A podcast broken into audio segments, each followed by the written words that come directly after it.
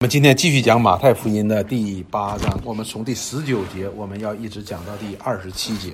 上一次我们讲到了主耶稣行的三个神迹，哈，行的行的三个神迹，我们看到了主耶稣不但显明了他是神的儿子，他是基督，他是救主，而且借着这三个神迹的话呢，向我们显明了神在基督里边的旨意是怎样的旨意，哈。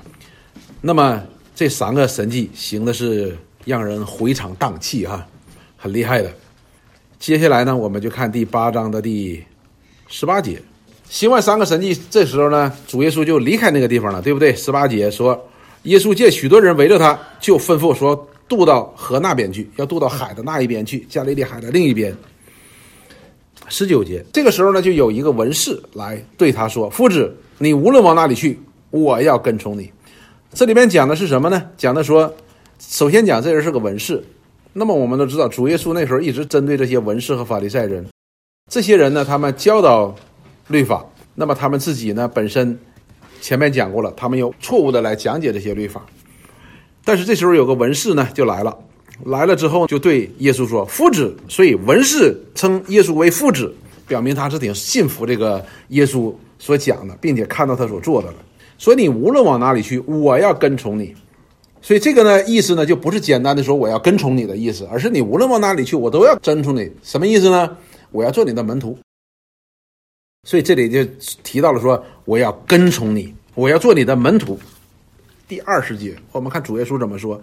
耶稣说：“狐狸有洞，天空的飞鸟有窝，人子却没有枕头的地方。”所以主耶稣这里就讲到了跟从他要付代价的。他说：“你看哈，狐狸是有洞的，有休息的地方；天空呢也有个飞鸟，它也有个窝。但是人只连枕头的地方都没有。这里讲到的是，你要跟随他吗？跟随主耶稣，你就要付出代价。因为前面我们看到的这些人看到主耶稣，无论讲的，无论是做的，人们都信服他，人们都想跟随他。哎呀，我想当时我们如果要是面对那种场合，我们也愿意。”哦，我会跟随他，跟随他好像就什么事情都解决了。但是主耶稣在这里就告诉他说：“你要付代价。”然后第二十一节又有一个门徒对耶稣说：“主啊，容我先回去埋葬我的父亲。”所以这里边是什么意思呢？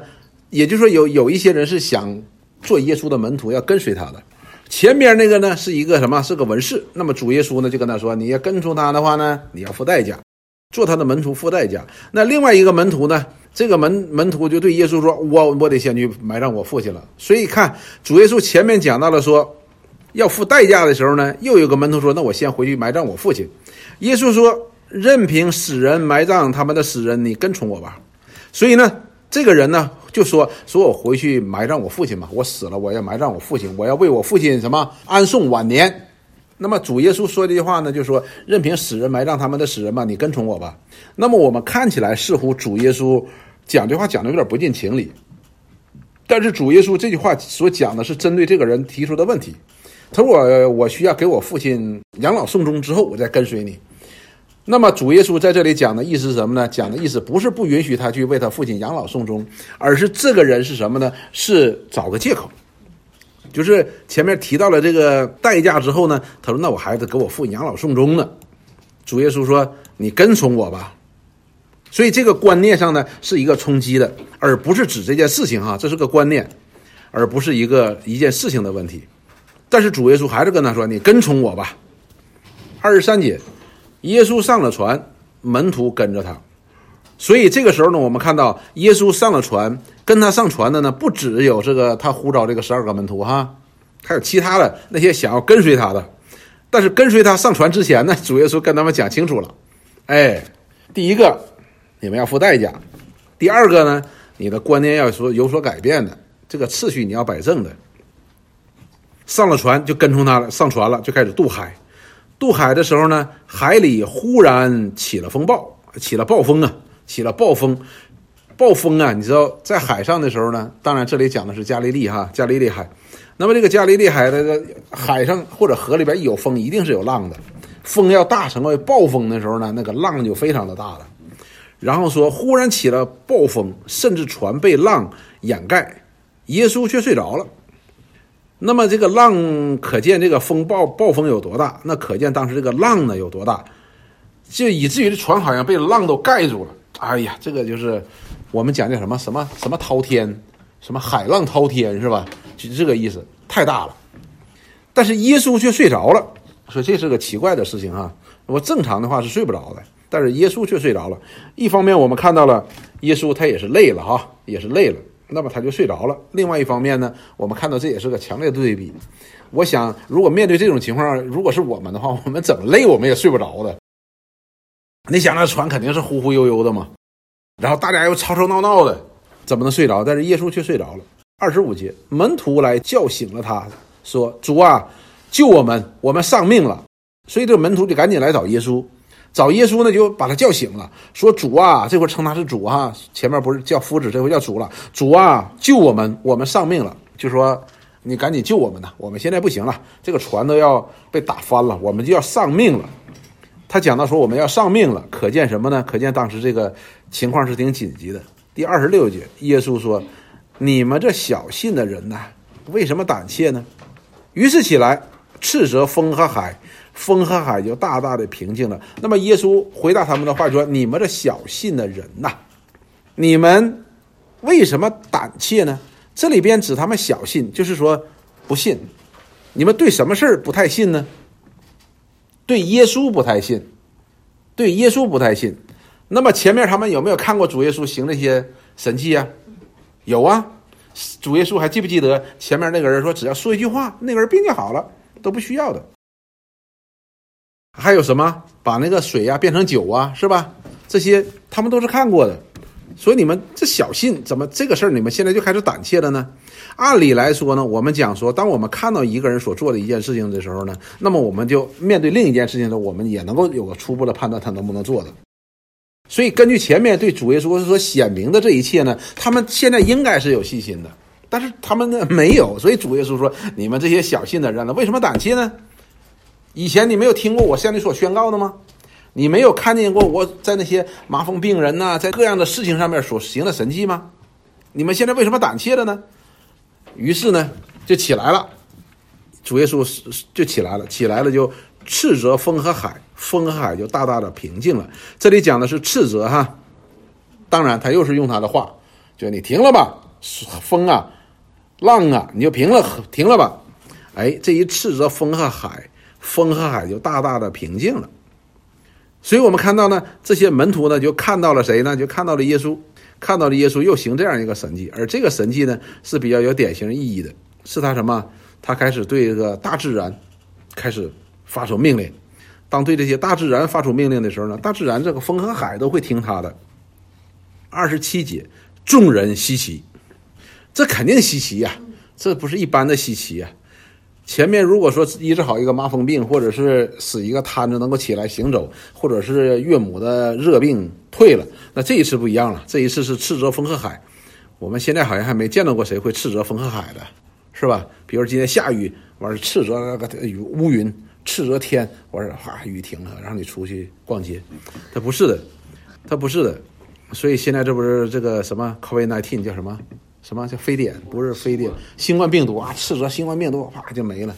有人斥责的，这有人斥责不好使，嗯，所以你知道吗？所以这人稀奇，这是很正常。这是谁呀？命令的风和海都听他的。说这人是怎样的人，连风和海都听从他了。这里讲到说他是怎样人，他这里边怎样的一个人？所以这里表明一件事情是什么呢？说他还是个人，但是是个怎样的人呢？说他。是啊，他是个人，但是这个人好像跟我们又不太一样，所以他们就就开始对什么对耶稣这个本性，他的是谁开始提出疑问了，甚至于说什么呢？你看他这个人连风和海都听从他了。如果说他能够使什么瞎眼的看见呢什么，这个还好说，连风和海都听他的了，所以就引起众人这样一个稀奇，就问说他到底是谁呢？那么我们都知道，主耶稣行神迹呢，是为了显明他是神的儿子。那么他们就开始问：那他到底是谁呢？所以我们看到，借着这个神迹的话呢，主耶稣显明了他是谁。他不单是神的儿子，他也是什么万有的主宰，一切被造物的一个主宰。好，那么我们今天就讲到十九节、十八节，一直讲到二十七节，讲到了主耶稣行了三个神迹，又讲了这个宝训，又行了三个神迹之后，他就要过到加利利海的另一边，因为太多的人跟着他，因为太多人有要他给他医病啊、赶鬼啊、做这些事情的，于是他就要离开那个地方，所以有好多人就要跟着他。那么有一个文士呢，要跟从他，主耶稣就讲说，你要跟随他呢，你要有条件的，你要付代价的。所以另外一个门徒说，那我得给我父亲养老送终。主耶稣说，你跟随我吧，任凭死人埋葬他们的死人，你观念错了。那么二十三节的话呢，就讲到了这个我们都非常熟悉的就是主耶稣平静风浪的这个这个神迹。那么最后呢，我们看到了众人就稀奇问：这人到底是谁呀？这是对他们心灵深处最深刻的一个拷问呢。他到底是谁呀？竟然能做这个事情？好，那我们看从十八节到二十七节，看我们学到了什么呢？好，我们总结一下，谢谢弟兄姊妹分享，都分享的特别好，我也学习到很多，我就给大家啊捋一下哈。那么这里首先两件事情呢，给大家先解释一下。主耶稣说：“你们这小信的人呢，就说他的信心小，不太够。那么为什么称他们为小信呢？就是按照他们所应该信的，主耶稣所显明的，并没有产生那么大的信心。所以他说你们是小信，这并不是说主耶稣没有显那么大，然后要求他们得有那么大。主耶稣的意思是什么呢？就是按照他说显明的，你们应该有相应的信心。但是跟这个相应的显明呢，你没有那么大信心，因此他说你是小信的。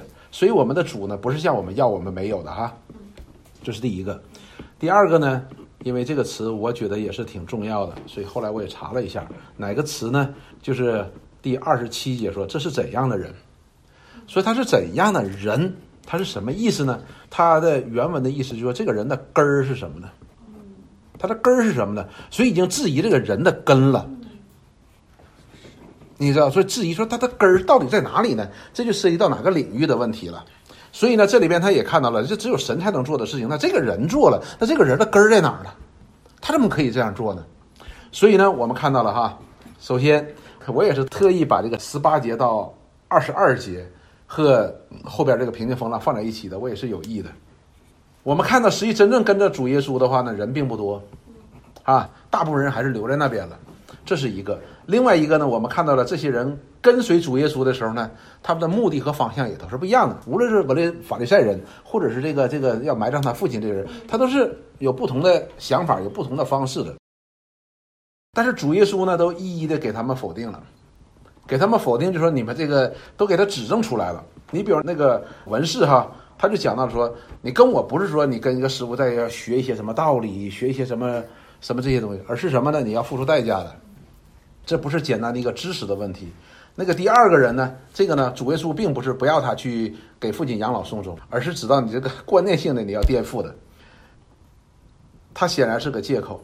那么我们看主耶稣接下来就让这些因着信心而跟随他的人，就看到了另外一个有更大的启示的一个耶稣。他可以平静风浪。的确，这个平静风浪呢，是跟前面的是不太一样的。不太一样呢，我们也可以说他是主耶稣呢。现在开始进一步了，开始来怎么样呢？来启示他自己，因为你知道以色列人的观念当中呢，不太能够接受弥赛亚的人性的，所以这时候他就混乱了。说他是个人，呢到底是他谁呢？他自己说他是弥赛亚，他说他是神的儿子，但是现在又是施在了我们这个人，所以但是这个人呢又能做神的事儿，说他到底是谁呢？所以这个就是 confusing 了。所以主耶稣呢就。在讲一件事情，讲一件事情什么呢？说你们这小信的人呐，这里说你要信什么？就是信他说显明的，这是非常重要的。就是他没有显明的话呢，你你也想不到。但是他显明了的，那么你就应该信。所以呢，整个的这一章呢下来呢，我看的是告诉我们一件事情是什么呢？就是我们这个信仰哈，是从信以至于信开始的，不是凭眼见或者经验出发。不是凭眼见或因为经验出发，但是你说，哎，他们的确是看到主耶稣所所所所做的了，但是主耶稣所做的这一切是都为了应验神界的先知所说的话，所以回来之后还是上帝的话，所预言的。那么我们所相信的呢？主耶稣告诉我们说，他也是足够显明了，显明是足够的。因此，主耶稣称他们为是小信的。那么，主耶稣所超越的这一切，他说显明的这一切，实际上是超越我们理性可以明白的。所以这些人才问说，这人的根儿是哪？超越我们这个理性可以明白的了。这并不是说我们就不需要理性哈，但是我们的理性却是堕落的，因为我们的理性发生工作是把神排除在外的。你知道，所以呢，你会发现呢，就是说我们做一切的理性判断，把神都排除在外。我们在那里好像很挣扎、很纠结，但是如果把神放进来呢，瞬间就合理了。但是人的堕落性的就是把神一定要排除在外的，所以当我们给人传福音的时候呢，我们会常常被问一些问题的，比如说你们既然是信耶稣的、信神的，你们也没有那么富贵，也没有开什么豪车、住什么豪宅，是吧？你们也没有什么凡事顺利，你们也会找不到工作，你们也会有病，诸如此类的问题。所以他认为说你信耶稣和我理性观念当中呢是不合理的。按理来说，你要信神的话，那你是凡事发达嘛，对吧？凡事通嘛，那你有神嘛？这是因为对神的一个不认识，所以这个理性呢是堕落的一个一个堕落的理性，把神排除在外的。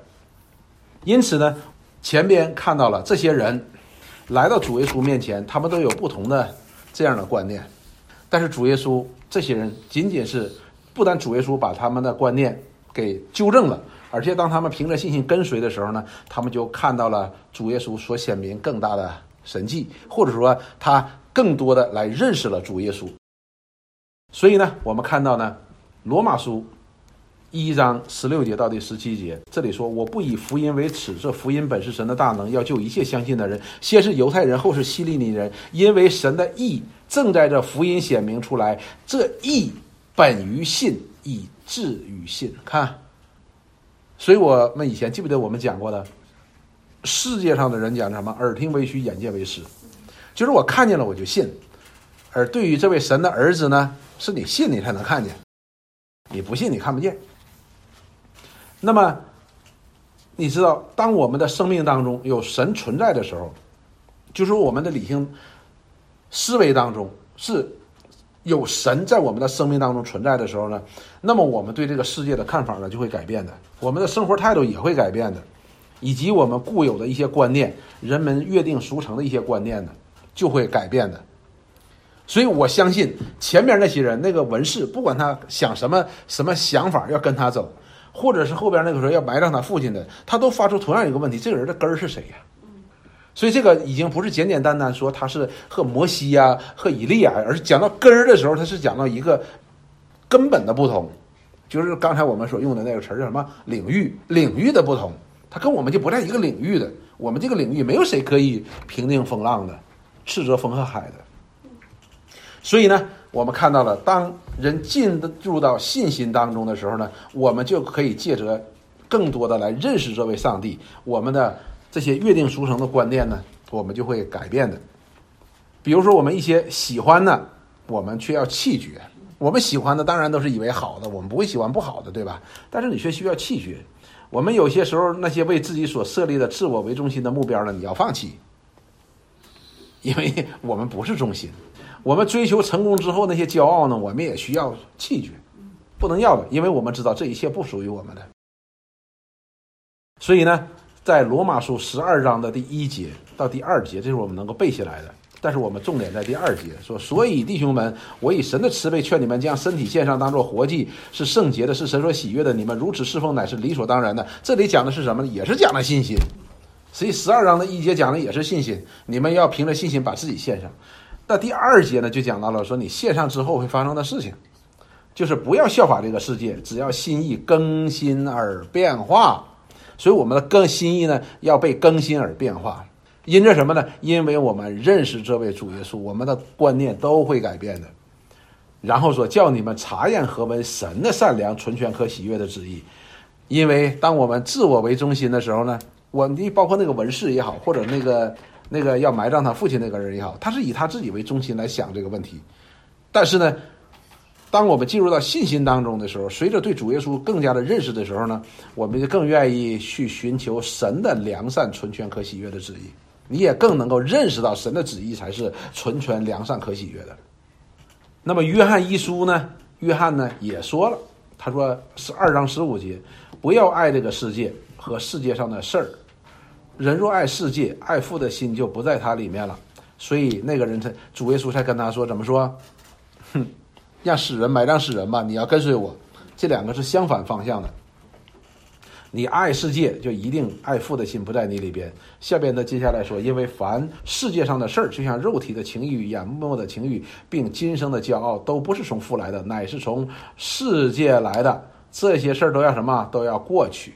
这些事儿都要过去的，世界上的事儿都要过去的。但是我们在这个世界当中的时候呢，我们看不到这些东西要过去，并且我们以为是美的，并且是我们追求的，是我们的目标了。但是，当我们认识到这位基督的时候，我们才能够怎么样？从另一个领域来看这一个领域，我们才能够看清楚我们这个领域到底结局到底是什么？是传道书。是，所以呢，我们需要，我们需要什么？不要在日光之下看问题，我们要在日光之上看问题，我们就知道，我们就就明白了。所以我们需要被更新而变化的。那哥林多后书五章十七节，这也是我们都。常读的经文：若有人在基督里，他是个新造的人，旧事已过，都变成新的了。